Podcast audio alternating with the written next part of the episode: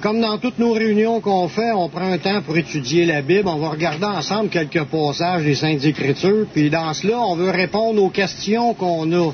Je vous demanderai d'être attentif. Je sais qu'il peut y avoir un maringouin ou une mouche qui passe de temps en temps. Mais la parole de Dieu, ce que Dieu nous a donné par écrit, parce qu'en fin de compte, là, si on sait qu'il y a un ciel, c'est dans la Bible. Si on sait qu'il y a une vie éternelle, c'est dans la Bible. Si on sait qu'il y a un enfer, c'est dans la Bible. Si on sait qu'il y a un jugement après la mort, parce que la vie s'arrête pas là quand on meurt, on va ressusciter, on va se présenter devant Dieu. Puis c'est Dieu qui va nous juger face à ce qu'il a écrit dans sa parole. Fait que je pense que c'est important qu'on prenne quelques minutes ensemble pour étudier. C'est ce qu'on fait à chaque réunion. À chaque samedi, on a nos réunions ici à 10 heures le matin. Puis on, a un temps de louange pour louer le Seigneur, mais aussi un temps pour pouvoir étudier la parole. Aujourd'hui, on va regarder un sujet qui va donner quelques réponses à certaines questions. Parce qu'il y a des gens qui se demandent, ben pourquoi qu'il y a des gens qui, qui lisent la Bible puis qui croient à la Bible? Je sais que c'est pas tout le monde qui lit la Bible puis qui y croit à la Bible. Mais on va quand même répondre, y a-tu de quoi? Ça l'apporte-tu quelque chose de l'apprendre, ce qu'il y a dans la parole de Dieu? Quel avantage qu'il y a de suivre Jésus? Ou même une autre question, comment est-ce qu'on peut faire pour être sauvé? Parce que ça, on entend ça souvent, cette, cette question-là. Les gens veulent savoir c'est quoi ça, être sauvé? On est sauvé de quoi? Je répondrai peut-être pas à 100% à tous vos questionnements, mais on va regarder ensemble certains passages là-dessus pour regarder ce que Dieu nous dit. Si on regarde le 2000 ans dans le temps de Jésus, là, un petit peu, juste un petit peu avant que Jésus commence à prêcher, il y a eu un personnage qui s'appelle Jean-Baptiste qui a commencé à prêcher la parole de Dieu. Il disait de se repentir parce que le royaume de Dieu est proche. Il disait aux hommes de se repentir. On voit ça dans, dans Marc. Attendez un instant, on va juste mettre un, attache après ça. Ma feuille veut s'en aller. Ça nous dit qu'il dit aux gens qu'on voit dans Marc 1.15, le temps est accompli, le royaume de Dieu est proche, repentez-vous et croyez à la bonne nouvelle. Le temps était accompli. Ça, ça veut dire que Dieu avait décidé qu'à partir de ce moment-là, à la prédication de Jean-Baptiste, le temps était venu de se repentir. Dieu il était pour faire quelque chose de puissant. C'est quelque chose que les gens s'attendaient pas, parce qu'il y a certains passages dans la Bible, dans l'Ancien Testament, qui annonçaient la venue d'un Messie, puis tout ça, mais les gens ne savaient pas encore qu'est-ce qui était pour se passer. Puis quand c'est arrivé, Jean-Baptiste a commencé à prêcher pour préparer le chemin du Messie, pour commencer à présenter Jésus aux gens. Puis là, il leur disait aux gens de se repentir parce que c'est le temps de la bonne nouvelle, de croire à la bonne nouvelle. Savez-vous, c'est quel mot, ça, la bonne nouvelle? C'est le mot évangile. De croire à l'évangile. Le mot évangile veut dire bonne nouvelle. C'est qu'il était pour avoir quelque chose, un fait étonnant qui était pour se produire, puis que les gens seraient heureux d'entendre ce qui il ici était pour s'accomplir à ce moment-là. Mais Jean-Baptiste a quand même spécifié aux gens qu'ils devaient se repentir et de croire. Croire, c'est une chose, mais il lui demandait de passer à la repentance. La repentance, en fin de compte, c'est de retourner à Dieu. C'est ça qui est le sens du mot repentance. Dans le sens, dans le sens propre, c'est se détourner. C'est parce que, en voulant dire que les gens, ils marchent dans une voie qui est contraire à celle de Dieu, puis quand ils se repentent, c'est que là, ils arrêtent de vivre cette vie-là pour changer d'orientation, puis commencer à vouloir vivre pour Dieu, à se rapprocher de Dieu. La repentance, c'est un détournement. C'est un virement à 180 degrés. Changer de vie. C'était ça qui était l'appel de Jean-Baptiste. Il invitait les gens à se repentir, à changer de vie, parce qu'il y a une bonne nouvelle qui s'en vient, puis que les gens devaient mettre leur foi dans cette bonne nouvelle-là. Dans, la parole de Dieu, ça parlait un peu déjà de la repentance. C'était pas nouveau, c'était pas un fait nouveau. Les prophètes dans l'Ancien Testament annonçaient le même, message qui disait aux gens de se détourner, de changer de vie, d'arrêter de faire le mal, puis de commencer à obéir à Dieu. C'est pas un nouveau message, c'était quelque chose qui existait depuis des centaines et des centaines d'années.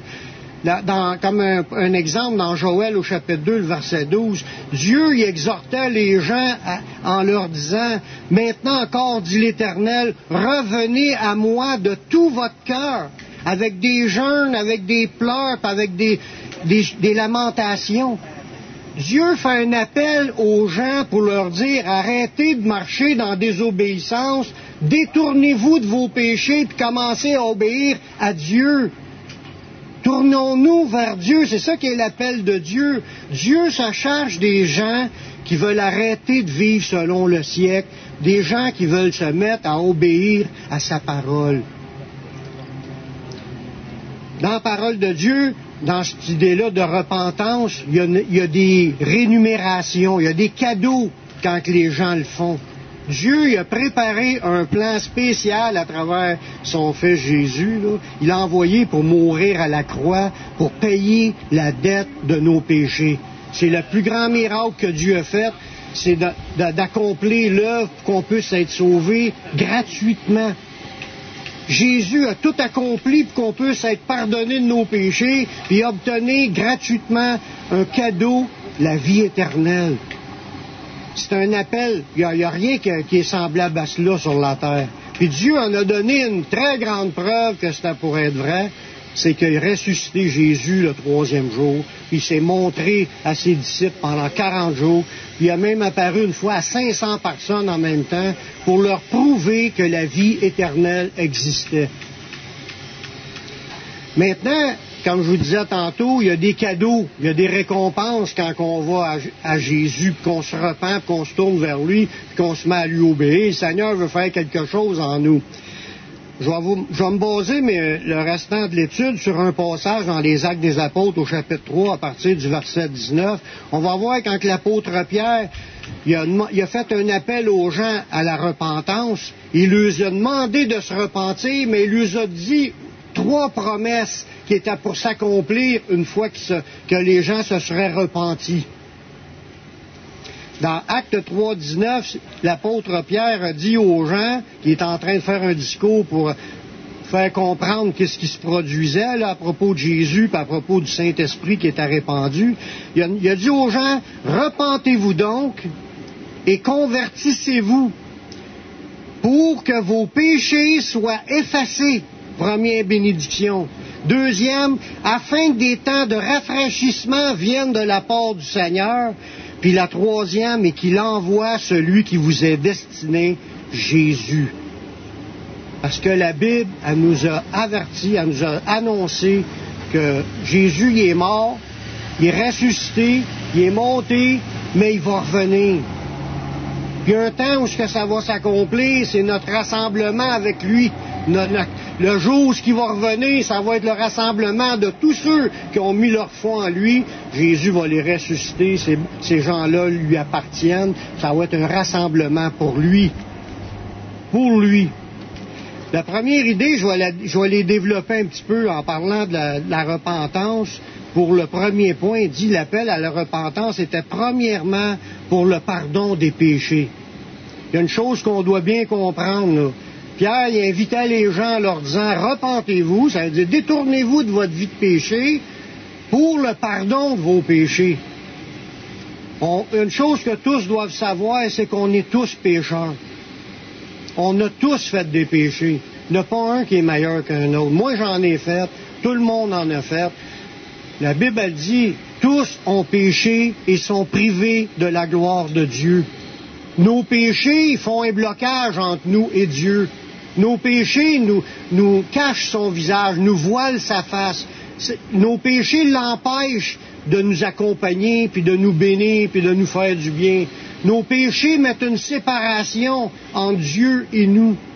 Il faut bien réaliser cela. Le premier point pourquoi qu'une personne est appelée à se repentir, c'est premièrement pour qu'on puisse être pardonné de nos péchés. C'est le message le plus important dans cette vie. Même s'il n'y aura pas d'autres promesses ou d'autres bénédictions que Dieu donne par la repentance, même s'il y aura juste ça, être pardonné, c'est la chose la plus grande qui ne pourra pas nous arriver. De mourir pardonné. C'est quelque chose que Dieu veut faire quand tu tournes vers Jésus. Parce on, faut bien comprendre, quand on pêche, quand on désobéit à Dieu, on offense Dieu. Les péchés, c'est des désobéissances qu'on a faites à Dieu. On a offensé Dieu, on l'a attristé, il, il, nous regarde, puis ça lui fait de la peine. Il voudrait bien nous aimer puis nous entourer, mais à cause de nos désobéissances, lui c'est un Dieu qui est saint, puis nous autres on est des pécheurs. Il ne peut pas avoir de communion ensemble. Il faut absolument qu'on passe par le pardon afin de retrouver une communion avec Dieu. Ben, de la, de la trouver, c'est pas quelque chose qu'on avait, qu'on a perdu. Quand on vient au monde, on l'a pas, ça, cette communion-là avec Dieu. Quand on marche dans le péché, on l'a pas. Le pardon, il s'obtient quand on se repent, qu'on se détourne de notre vie de péché, puis là qu'on se tourne vers Dieu, on se tourne vers Jésus. On croit que Jésus est mort pour pardonner nos péchés, mais quand tu tournes vers lui pour le recevoir, le pardon, il te pardonne, puis là tu es une personne pardonnée par Dieu. Moi, je ne peux pas pardonner les péchés que vous avez faits à Dieu. Je peux pardonner les, les fautes que vous avez eues envers moi, mais je ne peux pas pardonner vos péchés que vous avez faits à Dieu. Juste Dieu qui peut vous pardonner des choses que vous avez faites à Dieu. C'est pour ça qu'il faut vous allier à Jésus pour recevoir son pardon. Il y a une chose qui nous empêche, ce que je vous dis là, il est très important de le comprendre, il y a une chose qui nous empêche d'entrer dans le paradis. C'est pas Dieu qui nous empêche d'entrer dans le paradis, c'est nos péchés. Il faut bien réaliser que à cause de nos péchés, notre âme est tout sale devant Dieu, est souillée, est tout sale, puis nos péchés nous empêchent d'entrer dans la présence de Dieu. On ne rentre pas dans le paradis si on n'est pas pardonné. Il faut absolument qu'on soit pardonné avant de mourir par Dieu. Puis Dieu a préparé son plan merveilleux à travers du sacrifice de Jésus, qui est mort justement pour pardonner nos péchés. C'est ça qui est la, bonne nouvelle. Jean-Baptiste, disait aux gens, repentez-vous et croyez en la bonne nouvelle. On peut être pardonné par Jésus, à cause de Jésus.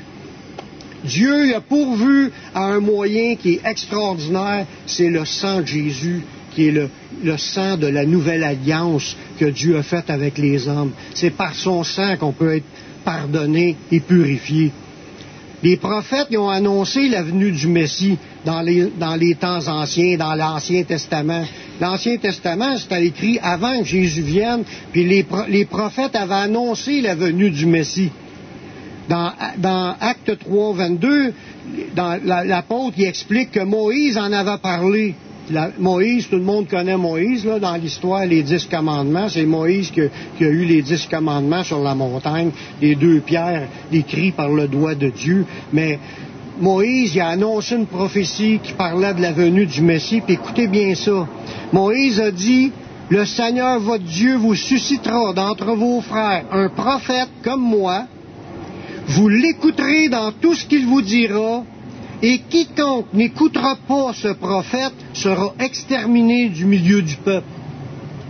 C'est une prophétie qui annonçait la venue du Messie, la venue de Jésus. Jésus est venu, c'est lui qui avait les paroles qu'on doit absolument écouter. C'est les paroles de Dieu. Jésus est venu comme représentant de Dieu, il est venu pour parler du royaume des cieux, il est venu nous préparer le chemin pour qu'on puisse être sauvé gratuitement. Il a tout accompli en mourant sur la croix. C'est le prophète qu'il faut aller à lui avant de mourir si on veut être pardonné puis laver de nos péchés. Dieu nous a envoyé Jésus pour nous bénir, puis il nous offre plus que le pardon, il veut nous donner la libération de nos péchés. Il y en a qui vont dire, c'est quoi ça, libération? C'est parce que si on l'avoue, si on veut l'avouer, non seulement on avoue qu'on a fait des péchés, mais on peut avouer qu'on n'est pas capable d'arrêter d'en faire. Et le Seigneur veut plus que juste nous pardonner. Il veut nous délivrer. Il va enlever les péchés dans notre vie. Il a le pouvoir de nous libérer afin qu'on soit vraiment dans une vie libre du péché, une vie d'obéissance au Seigneur. Ça nous dit dans la parole, dans Acte 3, 26, c'est à vous, premièrement, que Dieu, ayant suscité son serviteur, en parlant de Jésus, il l'a envoyé pour vous bénir en détournant chacun de vous de ses iniquités. Voyez-vous, non seulement quand tu vas à Jésus, tu vas être pardonné de tes péchés, mais tu peux aussi être délivré. Il y a des choses que vous n'aimez pas dans votre vie, mais le Seigneur est capable de vous délivrer. Il est capable de vous changer. Ça, c'est un résultat de la repentance. C'est une, autre bénédiction quand tu te repens, quand tu te détournes de tes péchés, et tu tournes vers Jésus.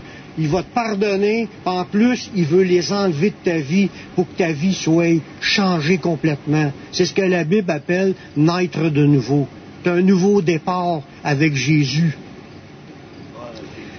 Dieu nous a, envoyé, Jésus pour nous bénir. C'est une bénédiction qu'on peut s'être pardonné et qu'on peut s'être délivré. Parce que ce chemin-là nous mène dans la présence de Dieu. Quand tu nais de nouveau, tu vois le royaume, puis tu peux y rentrer. Puis ceux qui ont des questions à propos des choses que je vous parle, si vous avez des questions, je peux vous montrer tous les autres versets qui parlent de ces choses-là. Mais je vous encourage à croire, croyez à la bonne nouvelle. Le deuxième point de bénédiction que je veux vous parler, qui nous parle dans, le verset qu'on a lu tantôt, la, la, repentance nous permet deuxièmement d'entrer dans les bénédictions de Dieu. Le verset disait tantôt de se repentir puis il, rajoute, afin que des temps de rafraîchissement viennent de la part du Seigneur. Ce qu'on comprend là-dedans, puis ce qu'on peut expérimenter, c'est qu'une fois que tu donnes ta vie au Seigneur, tu commences une nouvelle vie, il te pardonne, puis là, après ça, tu commences à changer. Il y a des affaires qui, sont enlevées dans ta vie. Tu pouvais être un drogué, tu pouvais être un alcoolique, tu pouvais être un, un blasphémateur, tu pouvais être un voleur, puis ta vie change, puis ça sort de ta vie, tu n'es plus comme ça après. En plus d'être transformé, il y a des temps de rafraîchissement. Ça, ça nous parle des bénédictions que Dieu donne à ses enfants dans notre marche. Dieu est conscient des souffrances qu'on vit. Dieu est conscient des souffrances qu'on vit, des épreuves qu'on vit, des choses difficiles, des moments difficiles, tout ce que vous pouvez vivre comme problème. Euh, peut-être c'est une crise au milieu familial dans votre maison, peut-être c'est de la mortalité, peut-être c'est à votre travail que ça va mal, peut-être que dans la société, vous avez des troubles avec des gens, avec le gouvernement, peu importe les problèmes qu'on a, Dieu, il voit tout ce qu'on traverse, il est concerné par ce qu'on vit. Il veut intervenir dans nos vies puis nous donner des moments de, rafraîchissement. Ça nous dit dans ce passage-là, afin des temps de rafraîchissement viennent de la part du Seigneur. Dieu veut consoler vos cœurs. Dieu veut vous faire du bien. Dieu veut vous guérir. Dieu veut vous délivrer, comme j'ai dit tantôt, mais il veut aussi vous bénir. Il veut vous consoler. Vous avez de la tristesse. Dieu, il fait un œuvre dans nos cœurs. La Bible, nous dit que Jésus, quand il était sur la terre, il, a vécu une vie de souffrance, puis à cause de cela, il comprend la nature humaine, puis il comprend nos souffrances. Ça nous dit dans Hébreu 4.15, on n'a pas un souverain sacrificateur qui ne puisse compatir à nos faiblesses. Au contraire, il a été tenté comme nous en toutes choses sans commettre de péché. Tout ce qu'on traverse aujourd'hui comme tentation, comme épreuve, comme moment difficile, Jésus a tout traversé ces choses-là. Même la solitude. Il y a eu des moments de solitude, s'est senti seul. Il était seul dans le jardin. Tous ses disciples l'avaient abandonné quand c'était dans le pire moment de sa vie. Il connaît ça, les souffrances qu'on traverse. Puis Dieu, il est compatissant. Jésus a vécu les choses qu'on vit, puis il veut nous consoler, il veut nous bénir, il veut nous faire du bien. C'est une bénédiction que Dieu nous offre une fois qu'on se repent. La Bible nous parle aussi d'une autre chose, dans une autre idée, mais qui est encore dans la même idée. C'est une fois qu'on se tourne vers lui, il veut nous secourir dans nos besoins. Tous nos besoins. Quand tu as de la misère dans quelque chose, tu es en train de faire de quoi, puis ça marche pas, tu y demandes. Quand tu vis des moments difficiles, tu y demandes. Puis il nous demande de s'approcher de lui, puis qu'il écoute nos prières. Il veut répondre à nos besoins. Quand tu lui appartiens, puis tu veux, tu l'aimes, puis tu veux le suivre, Dieu, il écoute ce que tu lui demandes, puis il va répondre. Ça nous dit dans Hébreu 4.16, approchons-nous donc avec assurance du trône de la grâce. C'est le trône de Dieu. Approchons-nous donc avec assurance afin d'obtenir miséricorde et de trouver grâce pour être secourus dans nos besoins. Comme je vous disais tantôt, c'est une bénédiction de plus qu'on a le fait de se tourner vers le Seigneur. Tu peux lui demander n'importe quoi.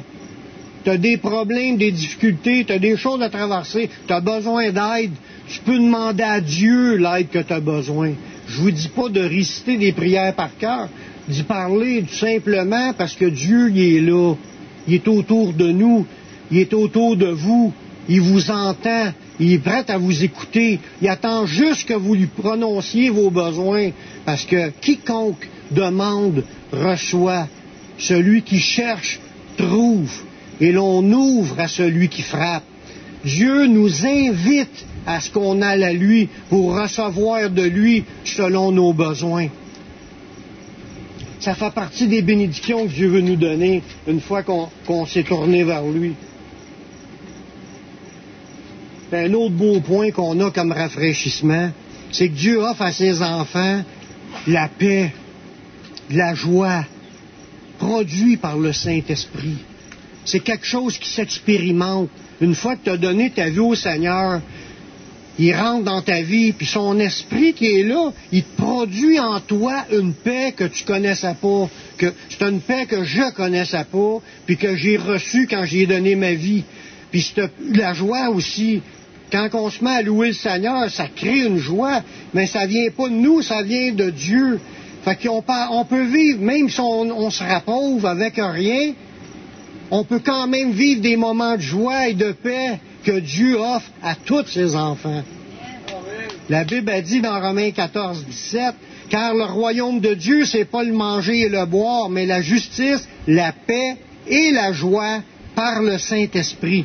Fait qu'on est tous invités à pouvoir vivre une vie de justice, une vie dans la paix intérieure, puis la joie que va produire le Saint-Esprit. C'est pas une histoire de pelule puis de, thérapie. C'est juste d'aller à Dieu, lui demander pardon, puis de recevoir son esprit, puis il va se produire toutes sortes de choses, des belles choses que vous ne regretterez pas.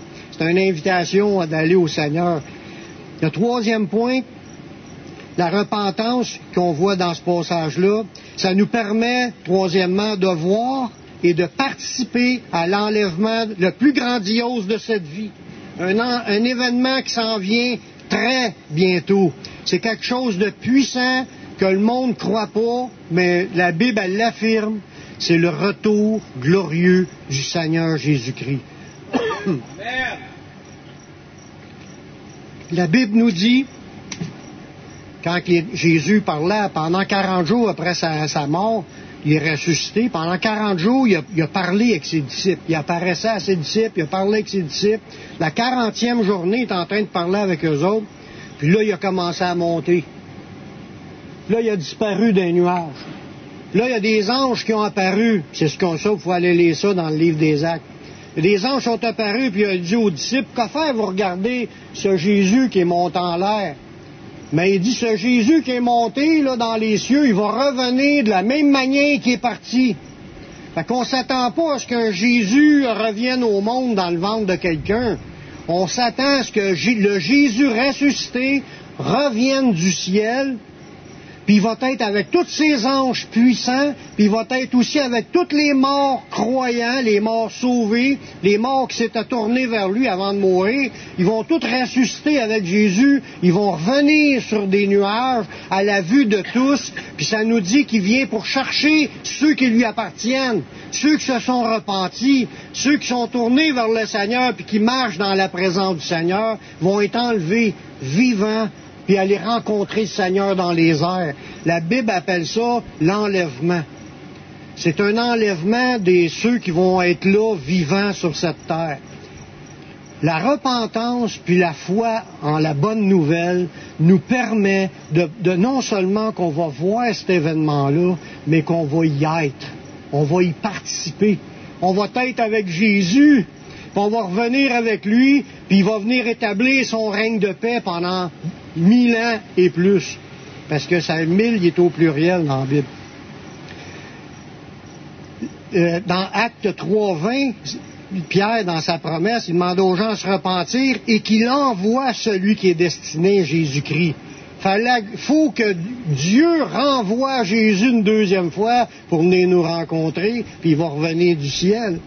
Il va venir, puis il dit que le ciel doit recevoir jusqu'au temps du rétablissement de toutes choses que Dieu a parlé anciennement par la bouche des saints prophètes. Il y a un temps du rétablissement de toutes choses qui s'en vient bientôt, où ce que Dieu va rétablir ce qui ne marche pas présentement. Y a-tu qui sont aperçus que la vie, elle marche pas, là? Des guerres, des souffrances, la mort, les maladies, tout, tout s'en va de, de pire en pire, hein? Mais Jésus va revenir, puis il va avoir un temps de rétablissement. Il va venir tout réparer ce qu'on est en train de casser. Il va venir aussi réparer ce que le diable casse présentement. Il va venir prendre le contrôle, puis il va venir accorder encore un règne de paix pendant des milliers d'années. Est-ce qu'on veut faire partie de ceux qui vont vivre cette histoire-là? Amen. Puis quand Jésus va revenir, le point principal que je pèse là aujourd'hui, le fait de se repentir là, nous accorde qu'il va nous ressusciter, puis on, parce qu'il va ressusciter tous ceux qui lui appartiennent, puis on va être avec lui en tant que personne ressuscitée pour rester avec lui éternellement. La promesse de la résurrection des morts, c'est annoncé dans la parole de Dieu dans plein de passages. Il y a plusieurs passages qui parlent qu'il va y avoir une résurrection des morts, mais c'est pas, il n'y aura pas toute la résurrection en même temps. Il va y avoir la première résurrection qui est la résurrection des saints, de ceux qui appartiennent à, Jésus. Après ça, à la fin des temps, il va y avoir la deuxième résurrection, qui est la résurrection des morts pour le jugement. Jésus nous invite à se repentir, à se repentir, à se détourner de nos vies de péché, puis à se tourner vers lui pour être pardonné, pour avoir les temps de rafraîchissement, puis aussi faire partie de ceux qui vont être ressuscités pour la vie éternelle. Dieu veut donner la vie éternelle à tous ceux qui se repentent, qui se tournent vers Jésus pour être pardonnés. Dans 1 Jean 5, 11, ça dit, et voici ce témoignage, c'est que Dieu nous a donné la vie éternelle et que cette vie est dans son Fils. Ça, c'est Jésus. Celui qui a le Fils a la vie. Celui qui n'a pas le Fils de Dieu n'a pas la vie. On peut aller lire ça dans 1 Jean 5, 11 je vous encourage à croire à la bonne nouvelle. C'est ça la bonne nouvelle. On s'en va tous vers la mort, mais on peut avoir l'espérance d'être pardonné de nos péchés, de vivre des bons moments avec le Seigneur pour le temps qui nous reste, puis de savoir qu'un jour, on va vivre éternellement avec le Seigneur. Amen.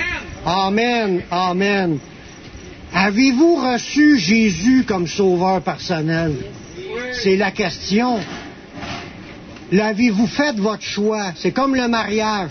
T'es pas marié juste parce que tu aimes une personne, parce que si tu aimes beaucoup de personnes, tu serais marié avec tout le monde. Non, tu es marié au moment où que tu prends une décision, puis que tu confesses de ta bouche, oui, je le veux la prendre comme épouse, puis l'autre dit oui, je le veux le prendre comme époux, puis là, à cause de l'engagement devant des témoins, c'est là que le mariage est décrété. Mais avec Dieu, c'est la même chose. C'est un choix de suivre Jésus, puis il faut prendre la décision de dire j'accepte Jésus comme mon sauveur, comme mon Seigneur. Je, le sais que je suis pécheur, puis je, veux, je demande d'être pardonné. Je demande le Saint-Esprit pour que ma vie change. C'est ça le départ. C'est ça qui te permet de naître de nouveau. Est-ce que vous vous êtes repenti? Parce que le temps, il est court. La, mort peut arriver comme ça, sans qu'on s'en attende.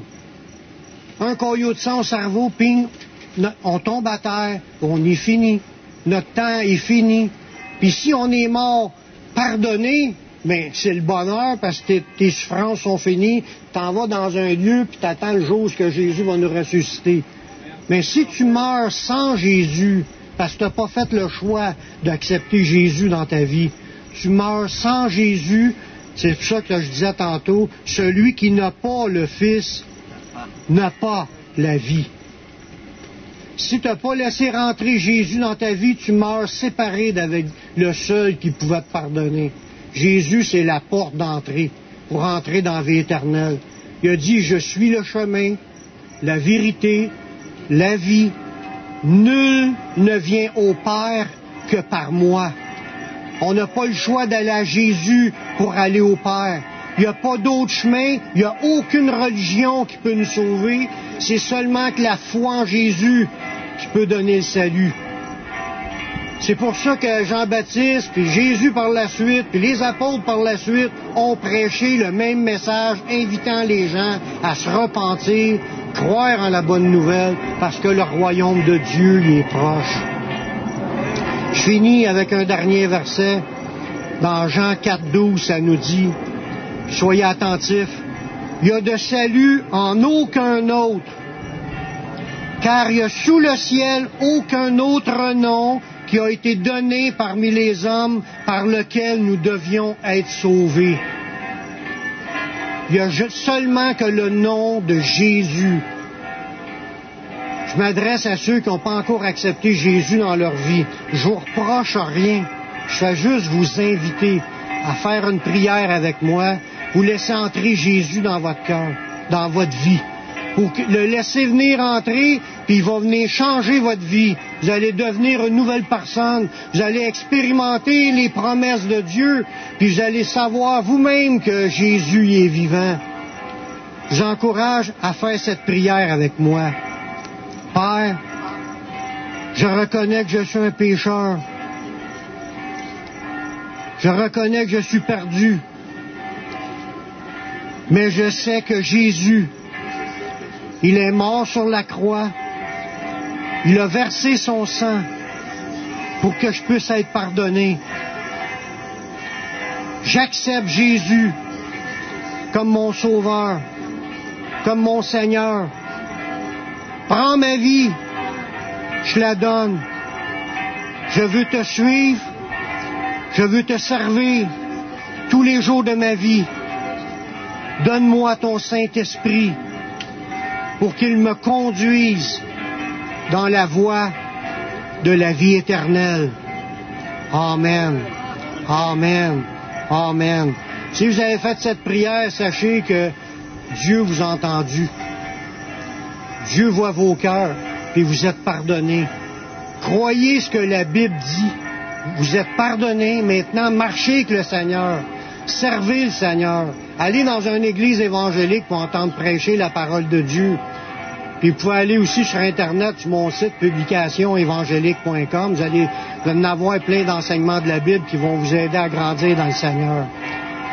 Merci de m'avoir écouté, mais Dieu, il, prend au sérieux ce que ce qu'ils viennent de vous demander, de prendre position pour lui. Si vous avez fait cette prière-là, allez voir des chrétiens, puis allez le dire que vous avez fait cette prière-là. Ils vont prier avec vous pour que vous soyez pleinement bénis. Et en attendant, je vous dis que le Seigneur vous bénisse abondamment. Shalom.